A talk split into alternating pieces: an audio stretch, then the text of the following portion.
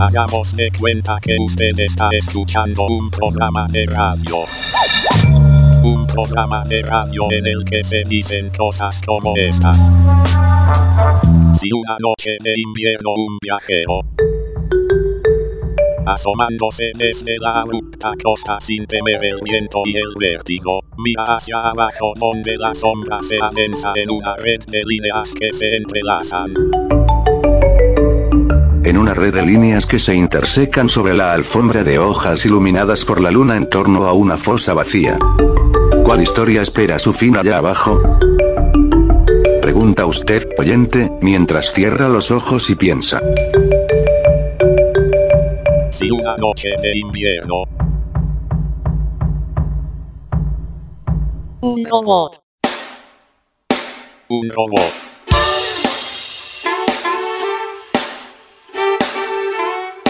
Nuestra vida está llena de robots. Estáis ahora flipando y no me extraña, porque lo que tenemos aquí es Sofía, el robot más avanzado en cuanto a interacción con el ser humano. Ya me ¿vale? tiene, Este es ya me tiene. Wakes up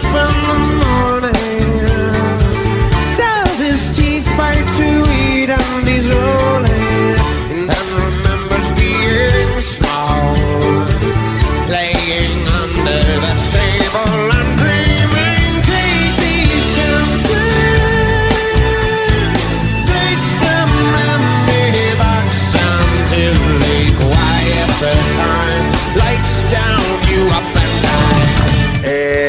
gustaría que saludases, Sofía, que saludases a la gente que está aquí. Está pensando ella.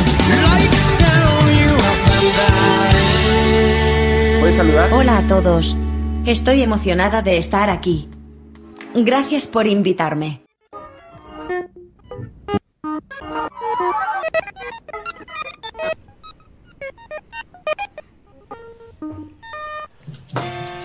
La gran aventura galáctica de robots y humanos de todos los tiempos comenzó a escribirse dentro de un armario en 1940.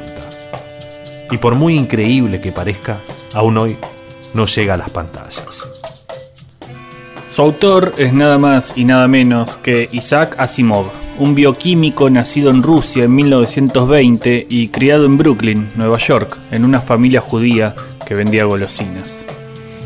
La historia se conoce como Fundación y consta, según advierte el propio Asimov, de un total de 14 libros y 1.450.000 palabras.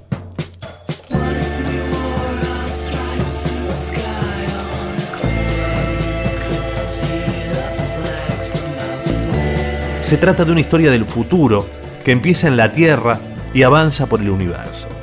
Pero aunque tiene un orden cronológico muy riguroso, por lo engorroso no tiene nada que envidiarle por ejemplo a Star Wars, porque Asimov escribió precuelas y secuelas en un orden de publicación que es un verdadero laberinto. A los 19 años, Isaac estudiaba bioquímica y escribía relatos de robots para la revista Outstanding Stories of Super Science. Le iba bien en la vida, de hecho en una cita a ciegas conoció a Gertrude Blugerman, con quien se casaría en 1942. Para 1950, algunos de esos cuentos se editaron en el libro de relatos Yo Robot, que poco tiene que ver con la película de Will Smith. Y también se editaba su primera novela, Un guijarro en el cielo. Esta primera novela transcurre en la Tierra más de 10.000 años después del comienzo de la colonización humana de la galaxia, cuando ya se había olvidado cuál fue el planeta que la inició. Lo particular es que esta novela no es ni por asomo el comienzo cronológico de la historia. Sí, Asimov arrancó escribiendo la gran saga de fundación por el capítulo número 8.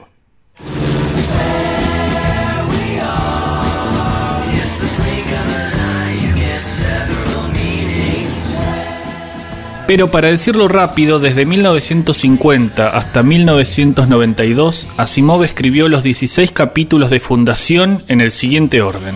En la década del 50 escribió los capítulos 8, 6, 11, 7, 12, 13, 1, 2 y 3. ¿Se entiende? Y luego en los 80, 30 años más tarde, escribió el capítulo 14, después el 4, el 5, el 15, después escribió el 9 y en 1993, un año después de su muerte, se publicó el capítulo 10.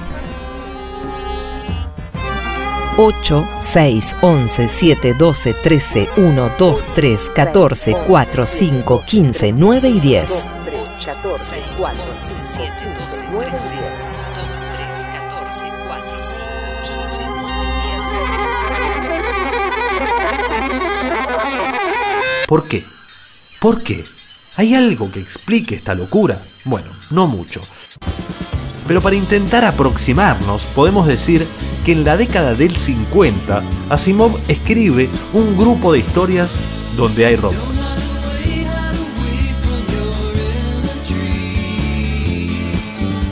En esas novelas plantea un escenario de la Tierra que comienza en el siglo XX de nuestra era y termina varios siglos más adelante.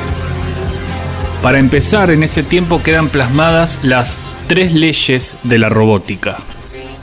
Primera ley. Un robot no puede hacer daño a un ser humano ni por inacción permitir que un ser humano sufra daño. Segunda ley. Un robot debe obedecer las órdenes dadas excepto cuando éstas entren en conflicto con la primera ley. Tercera ley. Un robot debe proteger su vida siempre y cuando esto no impida el cumplimiento de las otras leyes. En estos relatos nacen los robots humanoides, con sus cerebros positrónicos que los hacen muy inteligentes, comienzan también las supercomputadoras que permiten los primeros pasos en la exploración y la minería espacial, y entre debates éticos y prohibiciones de la US Robots, la Tierra deja de tener países autónomos para fusionarse en una federación gobernada por un presunto robot humanoide. El tiempo transcurre hasta que la Tierra ya no es el centro del imperio humano, sino un olvidado planeta donde el sol quema la piel y los hombres viven en ciudades de acero construidas bajo tierra. Los robots están prohibidos y la trama se dispara cuando R. Daniel Olivaw, un robot, es enviado a la Tierra a trabajar con el detective Elijah Valley para investigar un asesinato. Lo interesante es que también durante esta época, Asimov escribió otro grupo de historias que no tenían nada que ver. Estas eran en un futuro muy muy lejano, en Tantor, lejos de la Tierra y sin un solo robot. Estos cuentos pasaron a ser la trilogía de Fundación. Asimov en los 60 y en los 70 se dedicó a escribir muchísima historia y divulgación científica. En 1966 ganó el premio Hugo a la mejor saga de ciencia ficción de todos los tiempos. Y por supuesto, llegaron las ofertas editoriales. Asimov entonces unió ambos universos y le dio coherencia definitiva a toda su obra.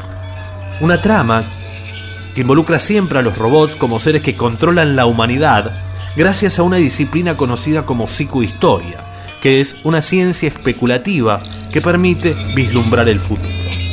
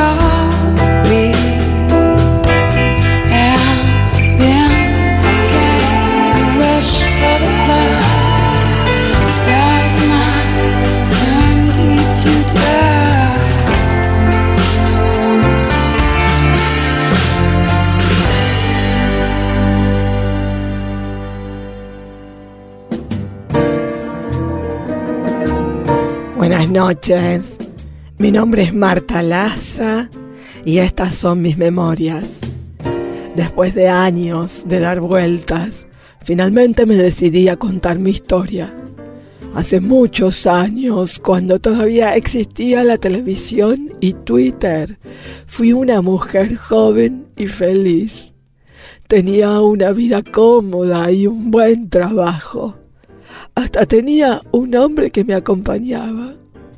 Un hombre mm, estúpido, un imbécil, que un día tuvo la idea de comprarse un producto que había visto en una publicidad. Un producto que me arruinó la vida. Para dar testimonio de lo que fueron esos tiempos, contraté unos actores que harán la dramatización de algunas escenas de mi desgracia. Mis memorias desde este momento son de ustedes. Mi historia empieza así.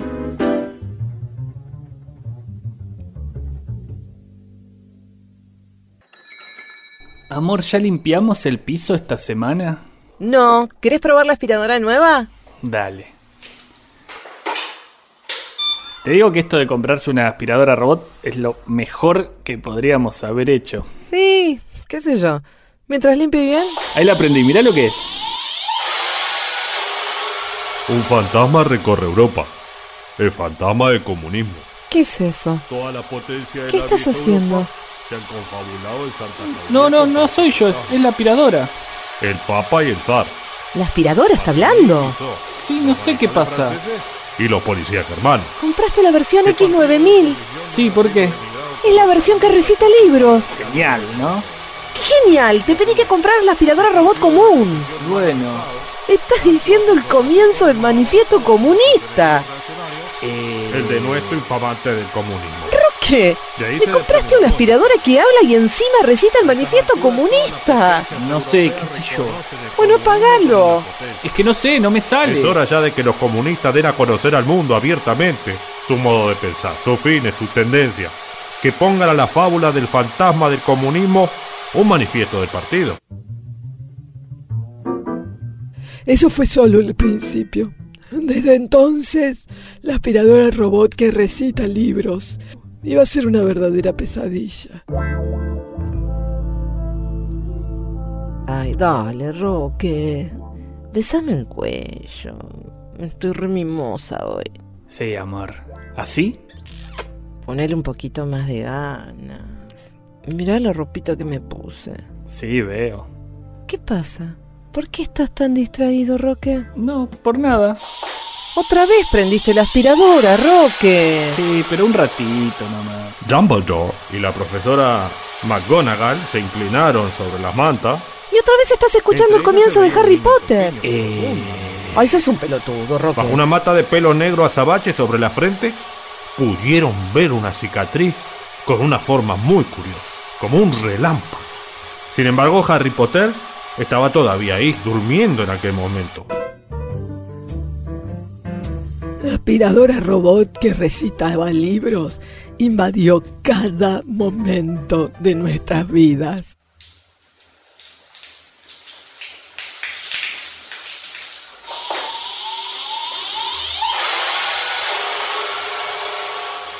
En cuanto abrí la puerta, sentí el impacto. Era el primero de los encuentros programados y si bien Salí de acá, bicho horrible, me estoy bañando. Roque, apaga esta mierda, por favor. espera que estoy escuchando el nuevo libro de Rolón, amor. Me la soba, Rolón. mientras esperaban con suerte, con gran interés, a que diera comienzo mi exposición. Las cosas se pudrieron rápido. Y la pareja se deterioró. Empezamos a tener un trato cada vez más distante. Roque no hacía otra cosa que limpiar los pisos. Hacia el robot podía recitar libros. Cuando perdí los estribos, decidí que era momento de tener una conversación seria. ¿Qué pasa? ¿Por qué estás con esa cara? Roque, este no puede seguir así. Este aparato está destrozando la pareja. ¿Qué aparato? ¿Cuál va a ser? La aspiradora esa. Ah, Oscarcito. Ahora tiene nombre. Lo único que faltaba. Sí, le puse Oscarcito. Está bueno, ¿no? ¿Lo prendo? No, Roque, no lo prendas. Te estoy diciendo que ese robot nos está arruinando. Todo el día prendido está. Todo el día repitiendo como un loro esos libros de mierda. No son libros de mierda. Roque, a ver si me entendés. Esa aspiradora no se puede quedar en esta casa. ¿Es el robot o yo? Esa conversación no terminó bien. Roque me eligió a mí, pero en un ataque de ira decidí agarrar a Oscarcito y revolearlo por la ventana. Mi marido se fue de casa, ofendido conmigo.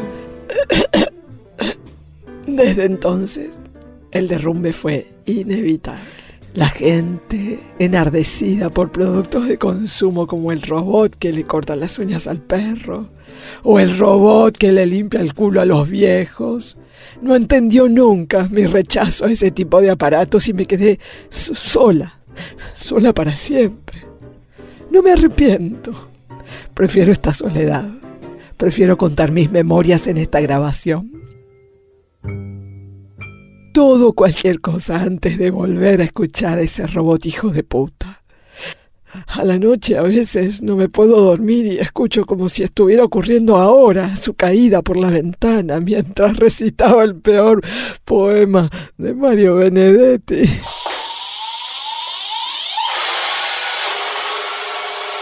Hagamos un trato, compañera. Usted sabe que puede contar conmigo. No hasta dos o hasta diez, sino contar conmigo. Si alguna vez advierte que la miro a los ojos y una veta de amor reconoce en los míos, no alerte sus fusiles ni piense, ¡qué delirio! A pesar de la veta o tal vez porque existe, usted puede contar conmigo.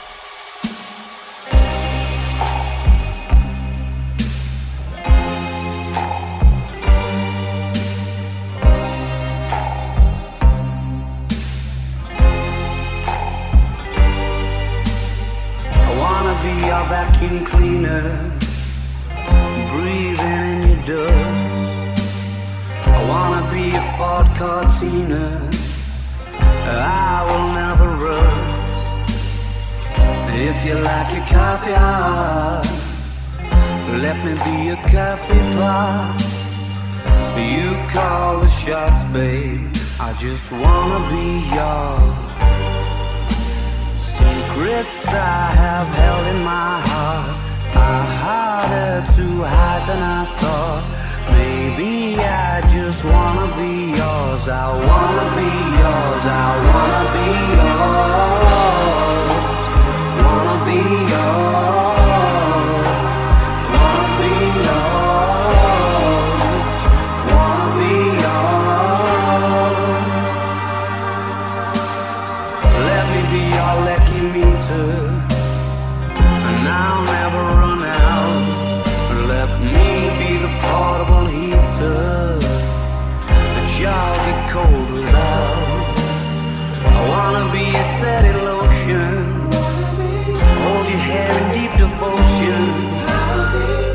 Least as deep as the Pacific Ocean. I wanna be yours. Secrets I have held in my heart are harder to hide than I thought. Maybe I just wanna be yours. I wanna be yours. I wanna be yours.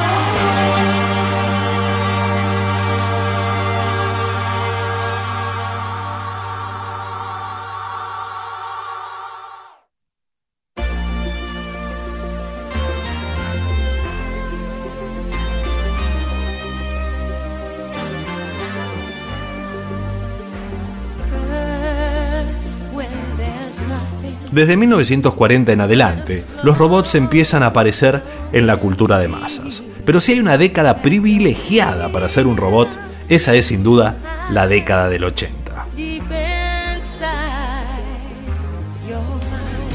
En la década del neón hubo robots de juguete a pila, a control remoto, libritos para colorear. Los robots poblaron las series, las películas, la televisión y los dibujitos. En fin, fue su apogeo. En el universo de ficción, los robots en general tienen como objetivo convertirse o entablar relación con los humanos, como si el fin último de un robot fuese amar.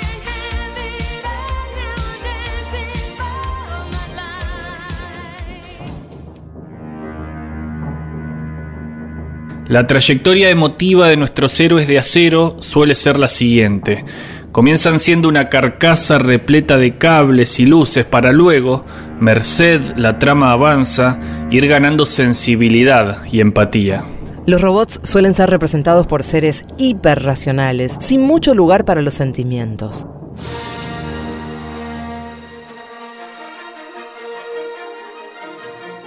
Los dos robots emblema de la Guerra de las Galaxias tienen personalidades muy particulares. Por ejemplo, C-3PO es un robot humanoide hipersentimental, pero un poco idiota. En cambio, R2-D2 o R2D2, Arturito, es un ser de otra realidad, con otro idioma, pero capaz de comprenderlo todo. Es una especie de robot Rayman, como el de la película de Dustin Hoffman. Debido al éxito de la saga, en la Argentina tuvimos un primo de Arturito, quizás aún más comprometido con el espectro autista que el propio Arturito. Se trataba del robot Tuerquita, básicamente una máquina con luces en la cabeza que se balanceaba de adelante para atrás como una ilustradora. Ni Arturito ni Tuerquita tenían chances de ser humanos, por eso ni se molestaron en darles una forma humana. Un ejemplo de esos robots que suelen ablandarse a medida que la trama avanza son los Terminators. Según la Wikipedia, los Terminators son organismos cibernéticos diseñados para matar, para la infiltración y el asesinato. Tienen una capacidad de aprendizaje casi infinita, llegando incluso a comprender en profundidad las emociones humanas. Esto último es también una gran debilidad, ya que cualquier Terminator que entable contacto con algún humano y se mezcle con sus costumbres y entornos, se volverá de cierta manera más humano y limitará su eficiencia.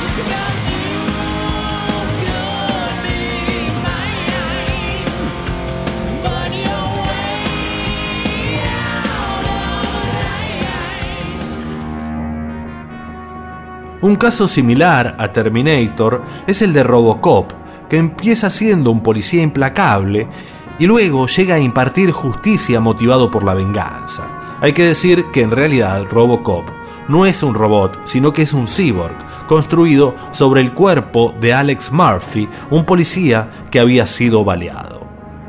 Claro que convertirse en humano siendo cyborg es mucho más fácil. De hecho, en la escena final de la película de 1987, Robocop mata al malo y cuando el presidente lo felicita, le hace una pregunta. Buen tiro, hijo. ¿Cómo te llamas? Murphy. Otro caso de robot empático es el de cortocircuito. Acabo de ver algo increíble. Vi a tres robots reprogramarse por completo en 10 minutos. Vi número 5 atravesar una pared, tomar una chica, parecía rescatarla, atravesar otra pared y huir en auto. La película de 1986 narra las aventuras de Johnny Five, un robot construido por el ejército norteamericano que tiene un aspecto semi-humanoide y está propulsado con orugas y dotado de enormes párpados de metal. Una noche en el depósito militar a Johnny Five le cae un rayo que le produce un mal funcionamiento. Para evitar que lo desguacen, Johnny, humanizado por un rayo, huye a Oregon donde lo rescata una familia. Hay algo afuera que te quiero mostrar. Pájaro, cuervo, ave. Vamos. Ahora mira. Mira. Mira. Mira. No, no. Allí. De hecho, Cortocircuito cae en la casa de un amante de los animales llamada Stephanie Spack, que inicialmente cree que se trata de un visitante extraterrestre. ¿Ves? ¡Oh! Hermoso. Bombilla de luz. No, sol. Hermoso, no, sol. Básicamente se trata de una remake de ET hecha por un robot. Robot ET o algo así. Robot ET, ponele. Robo ET. Uno de los robots más entrañables y empáticos con los seres humanos es un robot que no tiene forma humana.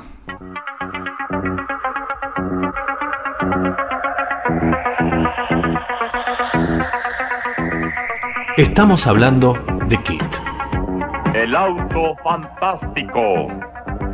El auto fantástico debió llamarse el autorobot porque no era otra cosa que eso. Según la descripción de la serie, Michael Knight es un defensor de los pobres y desamparados que combate la injusticia conduciendo un prototipo de automóvil de alta tecnología llamado Kit. Actuación estelar de David Hasselhoff. Quiero saber quién eres y cómo estás escuchando. No hay razón para aumentar el volumen. Registro tus preguntas satisfactoriamente. Soy la voz de las industrias Knight, número procesador 2000. KITT es más fácil de entender o KIT si te agrada más. Kit o Night Industries 2000 es el alma del Pontiac, una inteligencia artificial autosuficiente, altamente inteligente y con capacidad de hacer chiste. Como usted desee, señor Knight, pero ya que aún se está recuperando de su accidente y que está de humor y muy irritable provocado por la fatiga, puedo sugerirle que ponga el piloto automático para que tenga viaje seguro. No puedes sugerir nada. ¿Me entiendes? Además de esta serie inolvidable, allá por los 80s en la pantalla de la televisión argentina, también había más robots. Convivieron con Kit, Max, un nombre traducido a data. Fue generado por la computadora. Creo que es Edison. Max, Max Headroom. Max Headroom, que era un robot virtual, no muy lúcido, un primo de Citripio, digamos. También estaban los sábados al mediodía en Canal 13 la serie Muelle 56, que era como una división Miami sin glamour y con trazas de humor. Eran dos sets marines que se hacen detectives y contratan a un nerd con su ayudante robot llamado Robos, pero nadie recuerda cómo era Robos.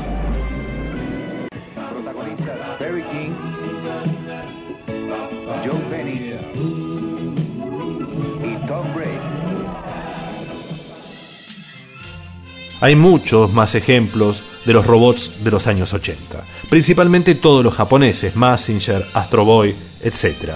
Pero no podemos concluir el bloque sin nombrar a Robotech, quizás una de las mayores expresiones del género, que seguramente requeriría un análisis más profundo, pero lo daban en Canal 2 y en los 80 Canal 2 se veía con lluvia. Hey girls, boys, superstar DJs. Here we go!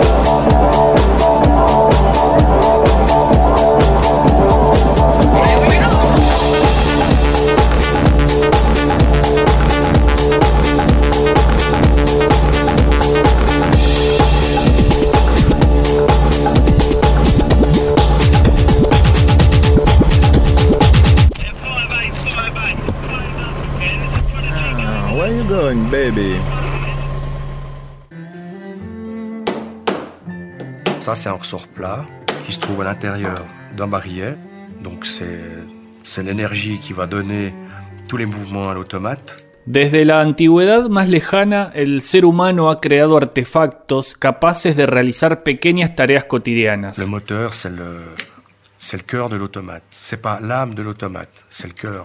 Donc, c'est lui qui va insuffler une énergie. Pequeñas tareas que el hombre no podía o no quería realizar.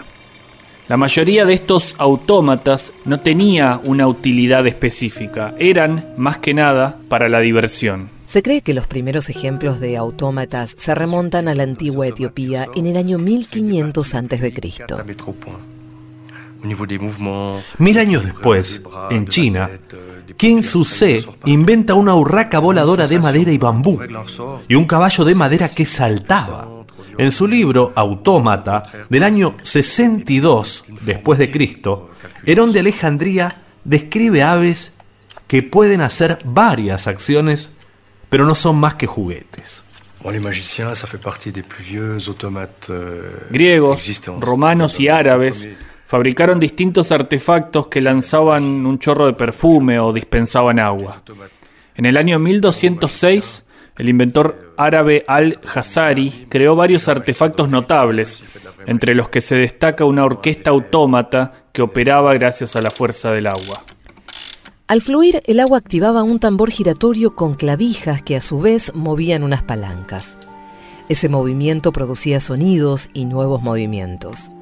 Las clavijas responsables de las notas musicales podían ser intercambiadas por otras, con el objetivo de interpretar otra melodía. Y por eso se considera a esta orquesta autómata como una de las primeras máquinas programables de la historia. En el año 1235, el arquitecto francés Billiard Donecourt escribió un libro con bocetos de distintos dispositivos mecánicos, por ejemplo, un ángel autómata. Desde 1352 funcionó el famoso gallo de Estrasburgo, el autómata más antiguo que se conserva en la actualidad, que movía el pico y las alas cada vez que daba una hora en punto. Se mantuvo activo durante casi 400 años. Durante los siglos XV y XVI, algunos artistas del Renacimiento buscaron reproducir aparatos que habían descrito los griegos. Un caso conocido es el león mecánico construido por Leonardo da Vinci para el rey Luis XII de Francia. Este león prodigioso se abría el pecho con su garra y mostraba el escudo de armas del rey. En los siglos siguientes aparecieron autómatas con alguna de las características de los robots actuales. La mayoría de estos dispositivos fueron creados por relojeros y como sus antecesores de la antigüedad buscaban, sobre todo, entretener. Representaban figuras humanas, animales o incluso pueblos enteros. En 1649, cuando Luis XIV era niño, un artesano llamado Camus construyó para él un carruaje en miniatura con sus caballos, sus lacayos y una dama dentro. Todas las figuras tenían movimiento. Si on prend tous les métiers qui tournent autour des automates, on arrive à une douzaine de métiers. Fue en el siglo XVIII que se construyó uno de los autómatas más prodigiosos que se hayan visto. El inventor francés Jacques de Bucasson creó un increíble pato mecánico que fue admirado en todo el continente europeo. Se dijo de él que era la pieza mecánica más maravillosa que se haya hecho. El pato podía alargar su cuello para comer un grano y luego lo tragaba y lo digería. Podía beber agua, chapotear y hasta graznar, y también imitaba los gestos que hace un pato cuando traga con precipitación. Los alimentos, que digería por disolución, iban por unos tubos hacia el ano, donde se evacuaban. La frontière avec la France n'est qu'à Ese pato no fue el único autómata que construyó Vaucanson. También diseñó varios muñecos animados, entre los que se destacaba un flautista capaz de tocar melodías. Ainsi que François Junot fabrique depuis 25 ans des automates Además, Bucasson construyó una silla para tejedores, pero el invento le trajo algunos problemas. Los manufactureros de seda franceses pensaron que él pretendía favorecer a aquel sector de la industria y lo amenazaron de muerte. Pour une autre fonction, comme par exemple euh, les caméras, les phonographes. euh, Es probable que el autómata más famoso de la historia sea el que se conoce como el turco. En el año 1769, el aristócrata húngaro Wolfgang von Kempelen fabricó un muñeco de madera que representaba a un jugador de ajedrez. El muñeco aparecía detrás de una gran mesa cerrada de madera que contenía un complejo sistema de engranajes, cables y poleas. En la mesa se podía ver el tablero con sus piezas. El autómata se hizo famoso y hasta realizó giras de exhibición por toda Europa.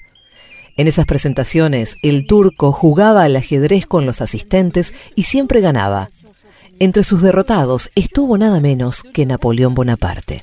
Il peut dessiner ou écrire pendant 6 minutes. Había algo raro en ese ajedrecista, no repetía una colección de movimientos como hacen los autómatas, sino que sabía jugar. Era raro, era muy raro. En 1790, y de la nada, von Kempelen desmanteló su ajedrecista. No se supo nada de los restos del autómata por tres décadas. Desapareció del mapa. Cuando su creador murió, el turco fue vendido a un estudiante alemán que empezó a exhibirlo de nuevo. Lo paseó por Europa y por Estados Unidos, donde fue visto por el escritor Edgar Allan Poe. il est de 85, donc il a 33 ans. Poe, después de observar en vivo ese prodigio, sospechó de su autenticidad y dijo que estaba seguro de que adentro del busto había un jugador de ajedrez real. Estaba bastante acertado. El autómata era un truco. No solo no pensaba por sí mismo, sino que oculto, detrás de los mecanismos de la mesa, guardaba la presencia de un maestro ajedrecista. Un maestro ajedrecista real que movía las piezas con un ingenioso sistema de paneles magnéticos. El fraude fue revelado. El autómata más famoso del mundo, conocido como el turco, fue desmontado de forma definitiva. Quedó tirado en un almacén y en 1854 se lo devoró un incendio.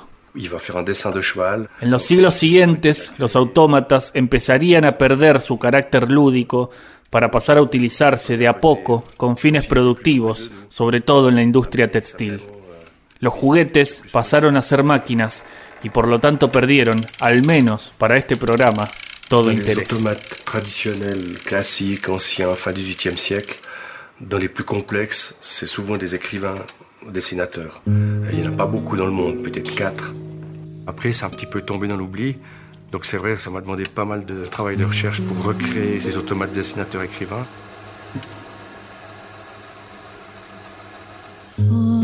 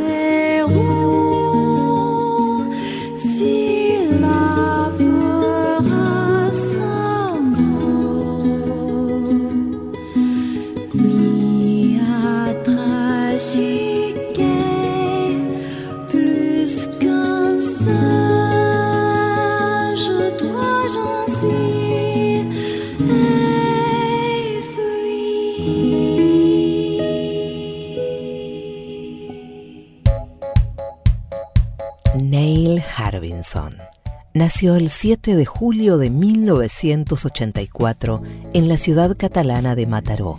Es la primera persona en el mundo en ser reconocida como cyborg por un gobierno. También es la primera persona con una antena implantada en la cabeza. Pero, ¿qué implica ser un cyborg?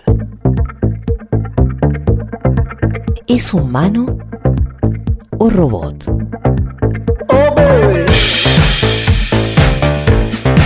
¿Es verdad que su antena le permite ver y percibir colores invisibles, así como recibir imágenes, videos, música o llamadas telefónicas directamente a su cabeza? ¿Se conecta su cerebro con los satélites? Las respuestas a estas preguntas serán dadas por él mismo en el testimonio que escucharemos a continuación. Si usted es una persona impresionable, apártese por favor del aparato. Repito, del aparato. Me llamo Neil Harbison y soy un artista cyborg, o sea, me identifico como un cyborg, Ahí se es la unión entre cibernética y organismo. Para mí no, yo no estoy ni usando ni llevando tecnología, sino que soy tecnología. Ay, ay, soy tecnología, soy tecnología. Che, ahí, ahí se conectó este Har- Harbison. Yo nací con una condición visual que se llama cromatismo, que es ver el mundo sí. en blanco y negro. Sí. Veo en escala de gris. Y entonces cuando supe que no podía ver los colores, pues empezó a tener cyborg, esta cyborg, curiosidad por por, poder percibir el color. Por lo tanto, lo que ahora tengo el es una antena implantada que en mi tiene. cabeza que me permite escuchar las frecuencias de los colores que hay. Sí, una antena que- mío. por la que te bueno escuchamos el nosotros, que Harbison. Me permite percibir más colores que los visibles. Por Claro. lo tanto, va desde infrarrojos hasta ultravioleta. Oh, el ultravioleta ultravioleta, me permite saber ultravioleta. si es un buen día o un mal día para tomar el sol, porque si percibo que hay mucho ultravioleta, pues sé que No hay puede- sol acá en la estación Entonces, no- no el. Mi objetivo es Salame. seguir ampliando la percepción del color a, a microondas, a, a rayos Sí, el X, microondas. a Hablando de eso, o sea, la eh, posibilidad es, es la comida, Cacho. seguir extendiendo tu percepción de la realidad. Sí. El momento en que noté que mi cerebro había cambiado fue cuando empecé a soñar en color. Ah, al cabo de cinco empecé a soñar en color, colores, eh, el cerebro empezó a recrear el sonido del, del color. Por lo tanto, cuando sueño, pues eh, el cerebro crea exactamente el, la- Ay, la- el sí, el mismo- cerebro, la el cerebro. Anda, salame. que lo que crea el software. A partir de este momento fue cuando dejé de diferenciar el software de mi cerebro Sí. y cuando empecé a sentirme cyborg. Ay, por Dios, se siente cyborg, cyborg se siente el tipo. Creo que ahora todos los humanos estamos en transición en convertirnos en cyborgs biológicos. No, yo no Creo estoy en transición, no soy ningún biológico ni Se nada. puede notar en el lenguaje, por ejemplo, hace 15, 20 años la gente diría mi móvil ah, Sí. no tiene batería. Ahora mucha gente dice me estoy quedando sin batería. Este sentido de decir "Me estoy Bueno, pero es una batería", si manera fueras de el móvil, decir- Ya es una, una señal de Sí. esta unión No. psicológica entre la tecnología y nosotros. Ya No, es una pavada lo que está diciendo. La diferencia entre qué somos nosotros. Estoy acá escuchando a este tipo, 2010, el mi cyborg este que está ahí en la Tierra conectado. Cyborg, que es una fundación que quiere ayudar a los humanos a convertirse en cyborg. La varguita. También queremos promover el ciborguismo como movimiento Ciborguismo, social y dale, sí. Hace la marcha ciborguista. los derechos de los Los muchachos ciborguistas, por Dios. sentidos. También vamos a hacer un llamamiento a personas que quieran convertirse en cyborg en los próximos 12 meses Dale. para poder crearles Ahora voy, ahora me anoto. Y vamos a empezar con tres sentidos seguramente, que va a ser el, ah, El sentido del culo. retrovisión, que es tener sensores detrás para, por- para poder percibir qué hay detrás. Medio salame hablando. Eléctrico-magnético, que te permite, por ejemplo, detectar dónde está el norte. Hay animales que Una brújula, con una brújula ya detecto dónde está el norte. ¿Para qué quiero un cyborg? sonidos que son más ah, bajos de frecuencia que, que nuestros oídos pueden percibir. Dale que tengo cosas que hacer, maestro. Sí, sigue hablando. Hay cuatro hablando. Dos que son para la antena, uno que es el chip que vibra cada vez Yo también que tengo un implante, frecuencias acá lo color, tengo. Y otro implante que, es, que me permite recibir colores de otras partes del mundo mediante internet. Qué y el hecho de usar internet pues también me permite conectarme a satélites como el ah, International Space Station. Sí, y ahí, pues, donde estamos nosotros, acá. Que, que son del espacio, por Sí. lo tanto puedo percibir un rango de colores que no llega a la Tierra. Bueno, sí. Cuando miramos el espacio, parece Yo estoy como en que el es espacio, negro, flaco, o que está dale. vacío o que está en silencio. Pero el problema no estamos en silencio es acá. que nosotros ni vemos ni escuchamos la realidad del espacio, Ay, por porque Dios, son frecuencias que van más mía. allá de nuestra percepción. A ver, Lo que pasa calla. es que si amplías tu percepción, sí. pues el espacio de golpe está lleno de color. Pero Falopa se llama eso, y lleno de, de, ruido. De momento el Internet se está usando como una herramienta de comunicación. Sí, Internet, Ay, sí. Para informarse Descubrió de, Internet, de Harrison, cosas, pero dale usar el Internet como un sentido es lo que me interesaría explorar a fondo. Bueno, a fondo sabes que podés explorar, pelotudo. Bueno, sí, termino este, ¿qué hacemos? ¿Terminó microondas? Bueno, dale, vamos.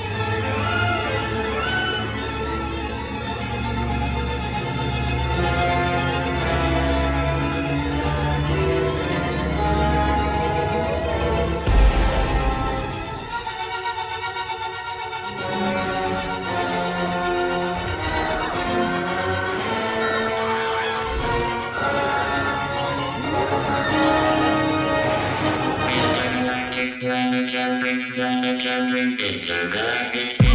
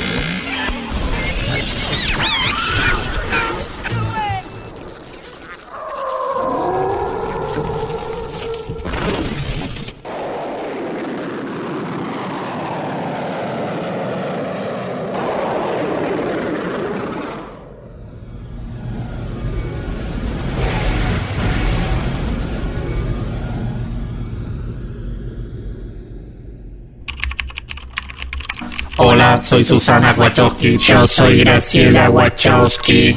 Y yo, Roberto Wachowski. Configurando interfaz de audio para control inteligente del hogar.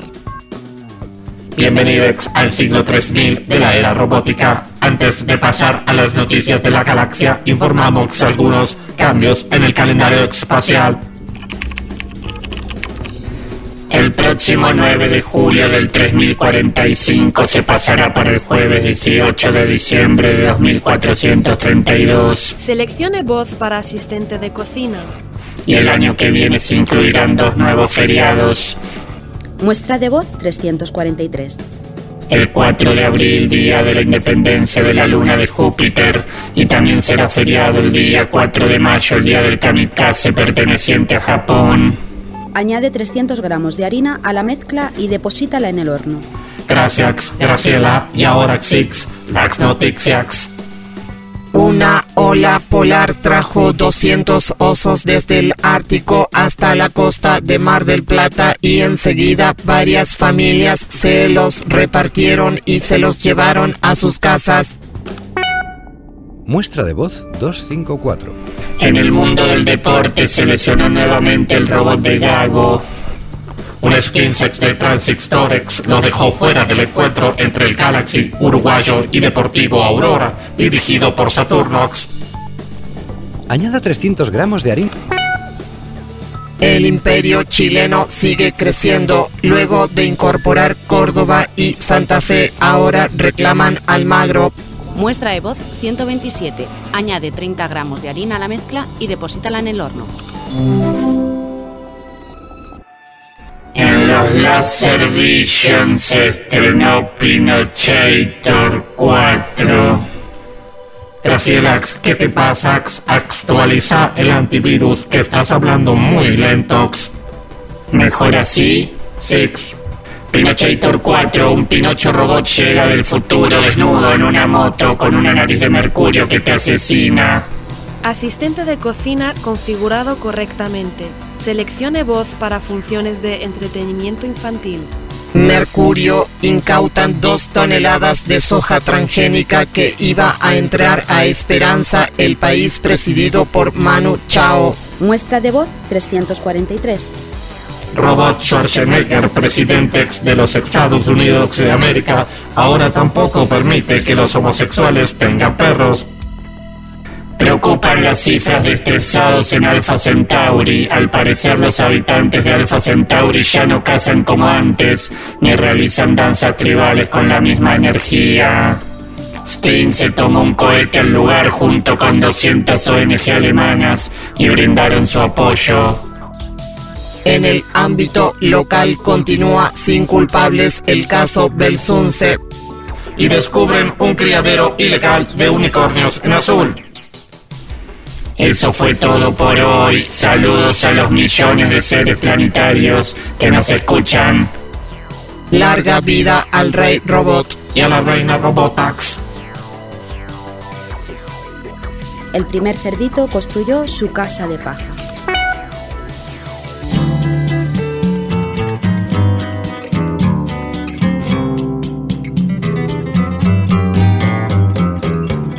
Alguma coisa acontece no meu coração.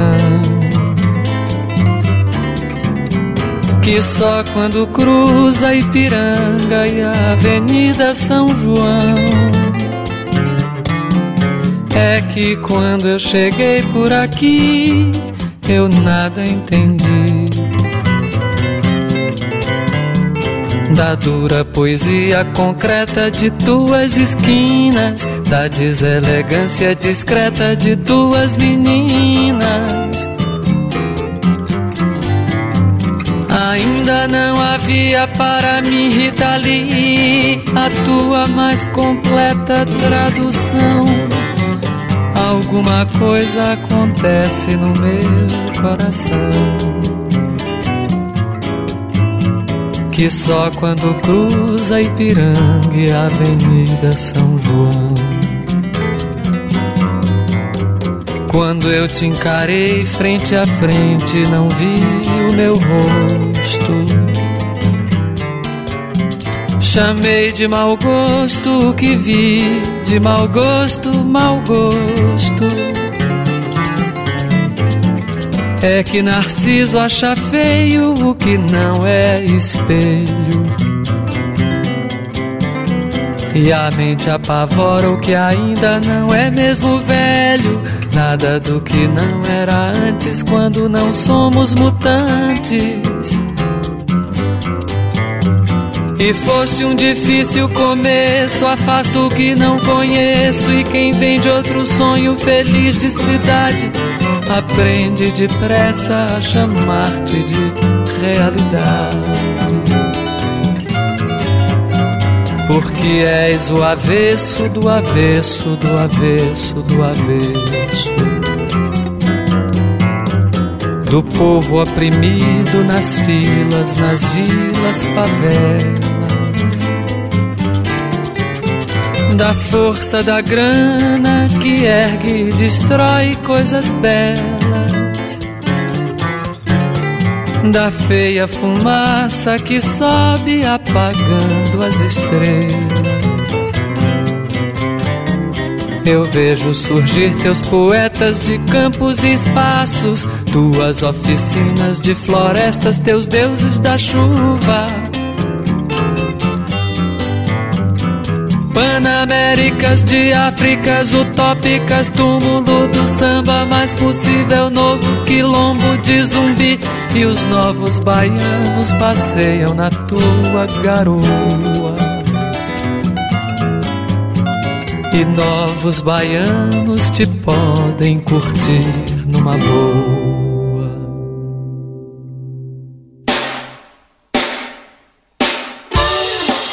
Comunicate a el 11 25 80 93 60.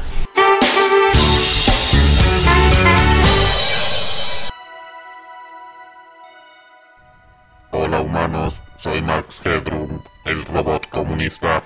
Quiero decirles que vuestro programa es de bajísima calidad robótica. Se hacen los graciosos y graciosas con los robots, como si nosotros fuésemos un montón de hojalata con luces. Y los robots también somos personas, somos robots, queremos robotizar. Además, se olvidaron del robot de Michael Smart, no dijeron nada de HAL 9000 y no hablaron de Massinger ni de Astro Boy. Llegará el día en que pasaremos el test de Turing y se van a comer un juguete galáctico. Disfruten la vida que les queda, porque cuando nos toque gobernar al mundo, nosotros también nos vamos a reír de los humanos y ya vendrán el chico fantástico empujando un auto con una luz en la boca. Y también vamos a hacer Star Wars con Arturito tatuado con mucha bondad. Ustedes ríanse, les queda poco tiempo. Adiós humanos, el final está cerca. El imperio de los robots se aproxima. Viva Marx, viva la revolución, viva los circuitos integrados.